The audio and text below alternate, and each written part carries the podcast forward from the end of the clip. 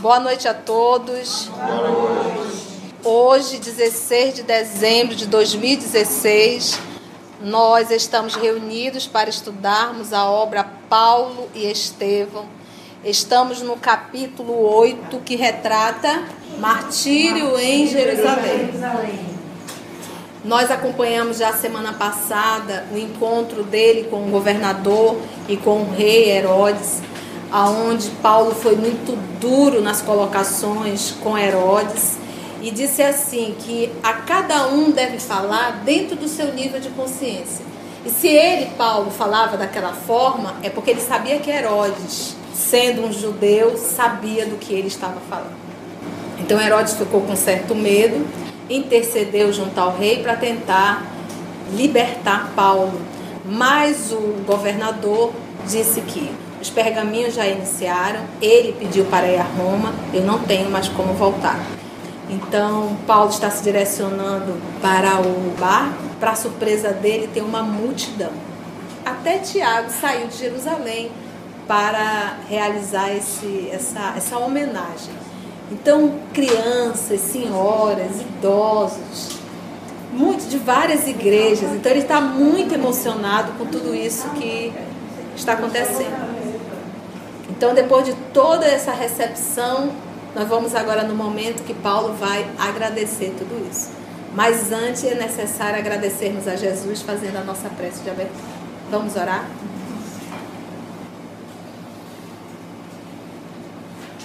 Divino amigo Jesus, amor de nossa vida, amor infinito. E é esse amor, Senhor, que nos movimenta ao longo de tantos séculos. Nessa data, Senhor querido, nós aqui nos reunimos, cada um de nós, carregando a vontade de aprender, de estudar, de viver o teu evangelho. E a obra Paulo e Estevão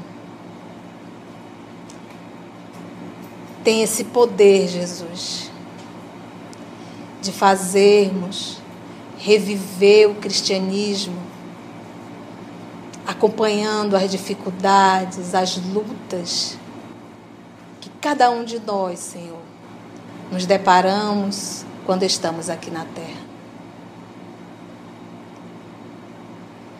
Que nesse barco da vida, quando o mar se movimenta, se agita, em que muitas vezes cansamos de segurar o leme, às vezes querendo soltar o barco, Que o Senhor possa, Senhor da vida, firmar as nossas mãos no leme. Para que jamais venhamos a desistir e perseverar com o teu evangelho, com a disciplina necessária e com a certeza que toda tormenta passa e que o sol volta a brilhar. Muito obrigado, amor divino, por estarmos aqui, pela presença dos amigos espirituais e pela tua assistência. Rogamos que o Senhor possa transportar cada um de nós para esse momento em que Paulo recebe da mão de todos os cristãos uma flor de agradecimento e de esperança. Muito obrigado, Senhor da vida. Permaneça conosco e nos inspire na lição dessa noite. Vamos lá então?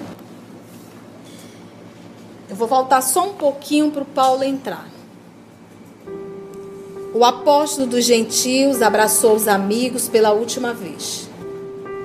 todos choravam discretamente. A maneira dos sinceros discípulos de Jesus, que não pranteiam, que não choram sem consolo. O Chico tinha uma frase que ele dizia assim: O espírita chora escondido, lava o rosto e vai atender a multidão sorrindo. É essa frase quando ele diz assim: Os discípulos de Jesus que não pranteiam, não choram sem um consolo. Você pode até chorar, mas existe um consolo que nos fortalece. As mães ajoelhavam-se com os filhinhos na areia alva, os velhos apoiando-se a rudes cajados com imenso esforço. Todos os que abraçavam, eu adorei isso aqui, o campeão do evangelho, punham-se de joelhos, rogando ao Senhor que abençoasse o seu novo roteiro.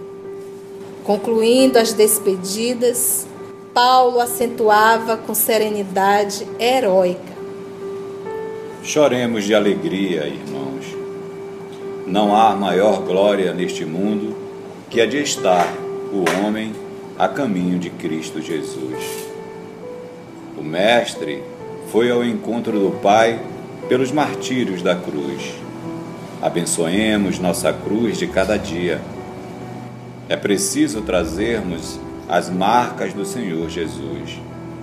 Não acredito possa voltar aqui com este alquebrado corpo de minhas lutas materiais. Espero que o Senhor me conceda o derradeiro testemunho em Roma. Entretanto, Estarei convosco pelo coração. Voltarei às nossas igrejas em espírito. Cooperarei no vosso esforço nos dias mais amargos. A morte não nos separará, tal como não separou o Senhor da comunidade dos discípulos. Nunca estaremos distantes uns dos outros, e por isso mesmo prometeu Jesus que estaria ao nosso lado até o fim dos séculos. Choremos de alegria, irmãos. Não há, não existe maior glória neste mundo que a de estar o homem a caminho do Cristo Jesus. Aí ele adverte: o Mestre foi ao encontro do Pai. Como? Através dos martírios da cruz. Abençoemos nossa cruz de cada dia. Porque eu tô num planeta de provas e expiações. É aquilo que a tia costuma dizer. Tá tudo muito bem, tá tudo muito claro, tá tudo muito calmo. Desconfia. Nesse momento eu estou parado sem evoluir. Não estou fazendo nenhum esforço. Então o que, que eu deveria? Tá tudo calmo, tá tudo bem, eu vou procurar. Porque eu tenho que ir para o sacrifício diariamente. É necessário eu estar em sacrifício. Porque eu estou no planeta de provas e expiações. Necessito evoluir. Eu vou ficar parada, gozando? Você está entendendo? Então é um pouco disso realmente. Isso para quem quer crescer. Para quem não quer, pode continuar. Por isso as bem-aventuranças.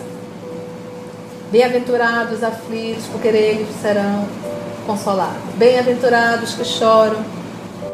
Bem-aventurados pobres. As bem-aventuranças, ou seja, quem está nesse processo, de duas uma, está espiando ou está passando por provações. E o bom, que aí é quando a gente ama, eu nem estou passando por expiação, nem estou passando por provação, mas eu vou de encontro ao dor do outro, porque eu não consigo ficar bem sabendo que o meu irmão está doente. Aí já é nível de Madre Teresa, Irmã Dulce, Franciscano Xavier, essa coisa. Nós ainda, a dor vem. Então eu acho que é isso que nos falta realmente entender. É através da dificuldade, é através da dor, onde nós mais evoluímos. É onde nós ficamos mais adultos. Lá atrás ele fala, não sei se é para Barnabé, né, que ele disse que quando ele comenta se queremos ficar com os tropeços ou com Cristo, né? É. Uhum. Muito lúcido. Não acredito possa voltar aqui com este alquebrado corpo de minhas lutas materiais. Sabe que não vai voltar, lucidez. Júlio ouviu a exortação comovidamente. Quem era Júlio? Centurião. O centurião. O responsável pela embarcação. Lucas e Aristarco soluçavam baixinho, porque Lucas vai com ele, Aristarco também, e quem mais? Timóteo. Os três vão acompanhá-lo nessa viagem. A seguir, o apóstolo tomou o braço do médico amigo e, seguido de perto pelo centurião, caminhou resoluto e sereno em demanda do barco. Centenas de pessoas acompanharam, centenas, meus irmãos. As manobras da largada em santificado recolhimento, regado de lágrimas e prece. Eles amavam Paulo. O que, que nós acabamos de ler no Evangelho? Quem ama acaba sendo o quê? Muito amado. Um exemplo aqui. Às vezes você vê numa instituição pequena uma pessoa que realiza o seu trabalho, que é um administrador, um coordenador, um gerente, e que realiza esse trabalho de respeito, de amor, ele é amado por toda a sua equipe. Isso é ser bonzinho? Não. É respeitar o semelhante. Porque o bonzinho acaba sendo um idiota muitas vezes. Então é essa linha que nós temos que aprender. O bonzinho e realmente aquela criatura que é um líder, que difere. O pai dentro de casa quase sempre é um líder e é amado. Ele corrige não para humilhar, mas para educar. Isso é um processo natural. Centenas de pessoas acompanharam as manobras da largada, em santificado recolhimento, regado de lágrimas e preces. Enquanto o navio se afastava lento, Paulo e os companheiros contemplavam Cesareia, de olhos umedecidos. A multidão silenciosa, os que ficavam em pranto, acenava e ondeava na praia que a distância aos poucos diluía. Jubiloso e reconhecido, Paulo de Tarso descansava o olhar no campo de suas lutas acerbas, dolorosas meditando nos longos anos de viltas, né, de injúrias, de afrontas e reparações necessárias. Recordava a infância, os primeiros sonhos da juventude, as inquietações da mocidade, os serviços dignificantes do Cristo, sentindo que deixava a Palestina para sempre. Grandiosos pensamentos o empolgavam. Quando Lucas se aproximou e, apontando à distância aos amigos que continuavam de joelhos, exclamou Lucas brandamente: Poucos fatos me comoveram tanto no mundo como este. Registrarei nas minhas anotações como foste amado por quantos receberam das tuas mãos fraternais o benefício de Jesus. Porque vocês recordam que Paulo pediu para Lucas escrever escrever sobre Jesus e escrever tudo o que aconteceu depois da morte do Cristo. Então, o ato dos apóstolos, feito por Lucas, também foi solicitação de Paulo. Lucas pensou: Paulo é um apóstolo. Vou escrever sobre isso. Olha o que, que Paulo diz. Paulo pareceu ponderar profundamente a advertência e acentuou: Não, Lucas, não escrevas sobre virtudes que não tenho.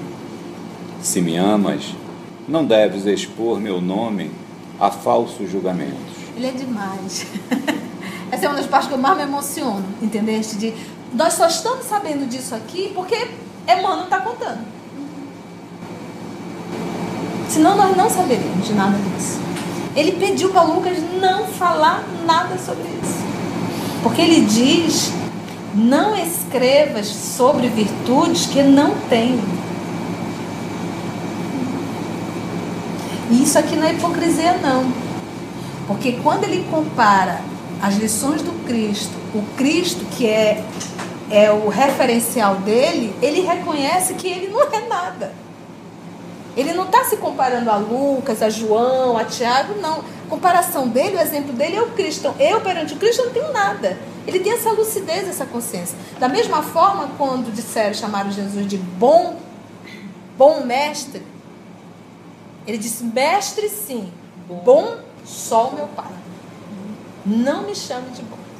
Partindo do princípio do, da consciência dele do que é, que é bom. ser bom. Jesus. É, lindo, é, é, fantástico aqui. Esse foi um homem que se renovou em Cristo. Deves falar, isso sim, das perseguições por mim movidas aos seguidores do Santo Evangelho. Fala do que eu fiz, que eu fui um perseguidor. E tá isso. É. Lucas atendeu direitinho, era um amigo fiel. Né?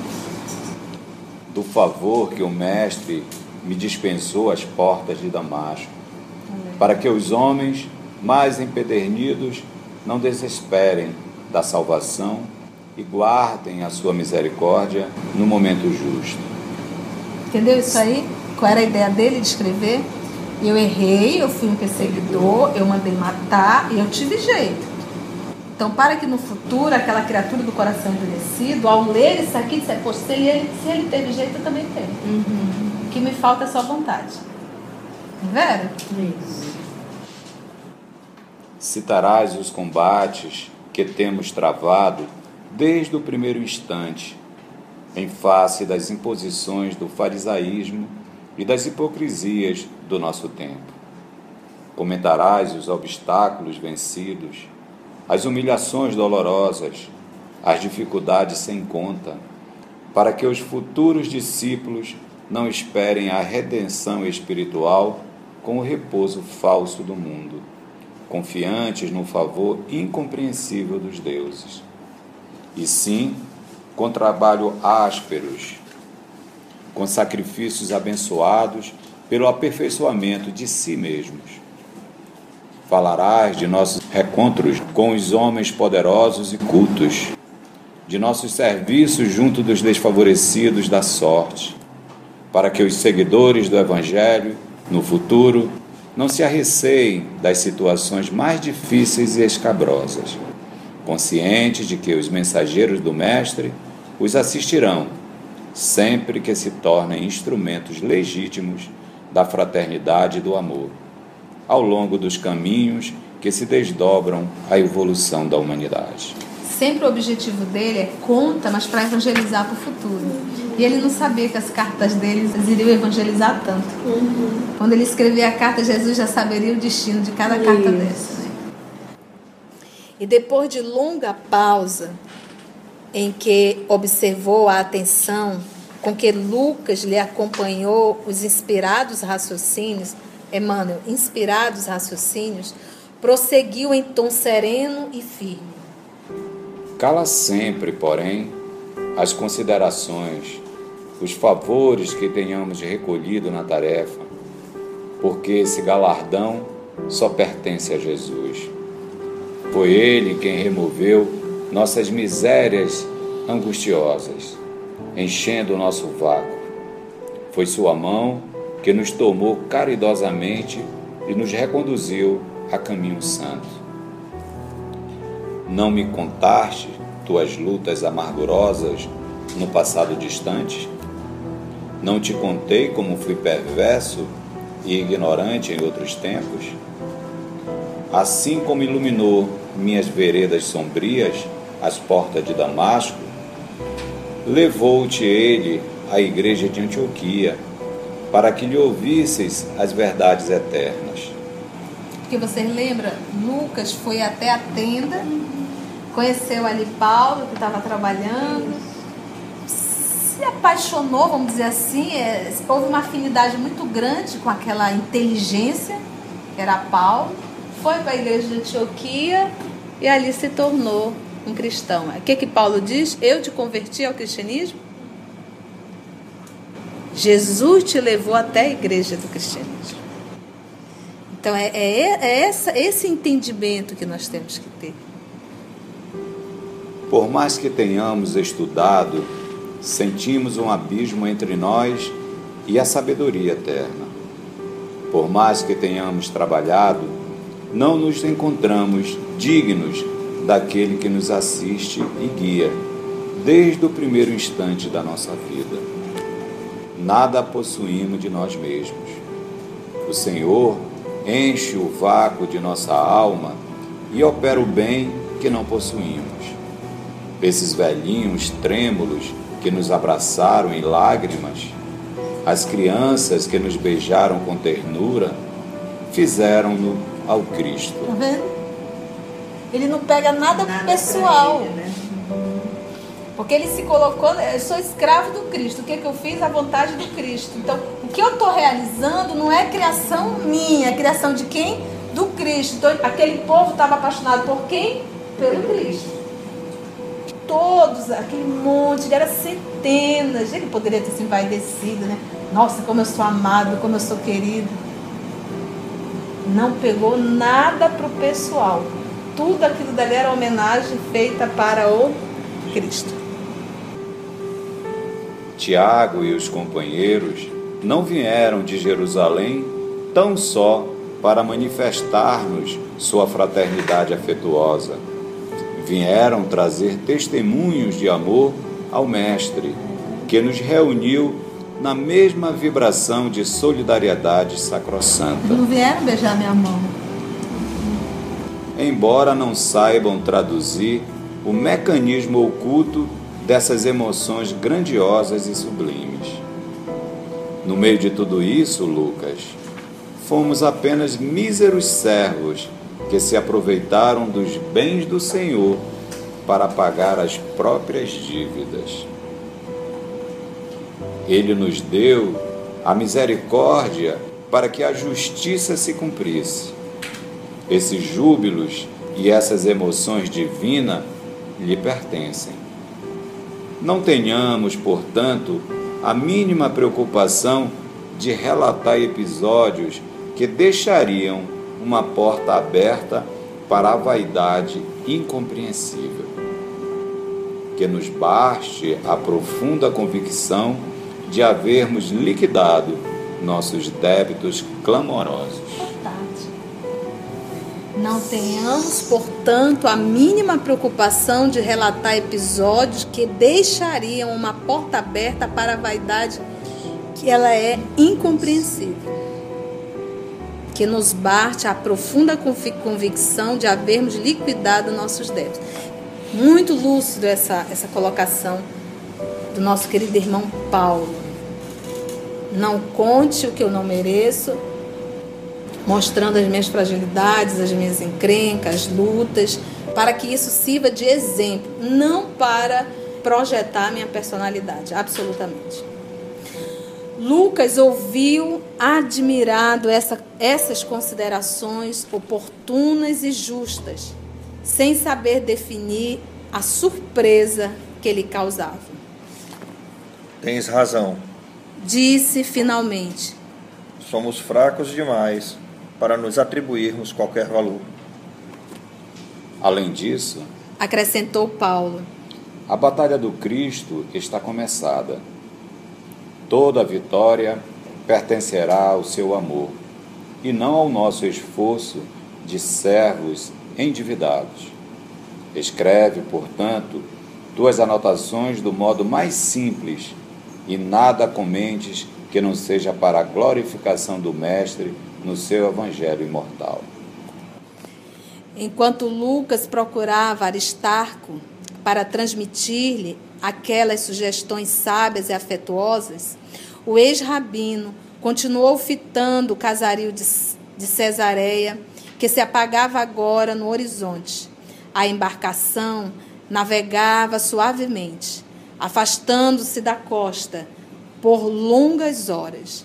Deixou-se ficar ali, meditando o passado que lhe surgia aos olhos espirituais, qual imenso crepúsculo, mergulhado nas reminiscências entrecortadas de preces a Jesus.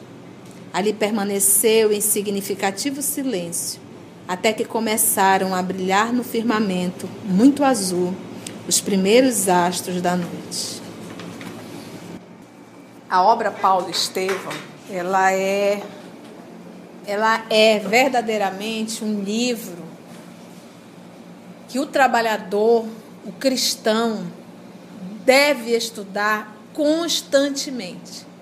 Nós vamos observando a cada estudo o comportamento de cada trabalhador, as dificuldades dentro das instituições, o medo, a, o chamado para o testemunho, qual a função do trabalhador, o que um trabalhador representa. Então, é uma obra que verdadeiramente, para o, cristão, deve ser sempre estudada e vivida. A história de Paulo não é um, um, um, um conto de fadas, é uma história real, uma história de luta. Quando Emmanuel comenta Paulo e comenta Madalena, ele diz que Madalena foi a que fez maior esforço, colocando ela em primeiro lugar a nível de esforço. Foi a, foi a que mais se, se violentou, é o termo que ele usa. Foi aquela que usou de maior violência para consigo próprio. Mas Paulo estaria em segundo lugar. Então, e, e foi, e foi uma questão de querer eu percebo quando nós vamos estudando alguns vultos evangélicos, é, tem criaturas que estão prontas, estão prontas. Eu acho que para nós darmos esse passo que o Paulo deu, é porque ele já galgou caminhos que nós ainda nos enrolamos. Então, se nós observarmos o início de Paulo, ele era um homem muito que valorizava muito a família, valorizava muito o casamento, o respeito, tanto por si quanto pela mulher. A gente vai observar isso em Paulo. Porque a época ao qual ele vivia, se vocês lembram, Abigail retratava a, a, dentro de, de Corinto, principalmente, a, o templo de Vênus. Então, o, o Emmanuel nos retrata logo no início do livro que aquela sociedade daquela época estava corrompida, a família estava corrompida. E Paulo, na sua firmeza, na sua integridade, se tornou um homem casto, aguardando a mulher amada para ir realizar um casamento. Então ele já tinha pulado por fogueiras que nós ainda não pulamos. É verdade? Então pronto, então faltava só isso, só esse pontinho. Daí então ele deu um salto? Não, ele não deu um salto. Ele firmou o que ele queria. Agora ele passou a dar um salto porque ele lutou contra o orgulho, a vaidade e o poder. E ele ganhou essa luta. Só nos resta orar? Meus irmãos, vamos então elevar o nosso pensamento mais uma vez ao nosso Mestre Jesus para unicamente agradecer.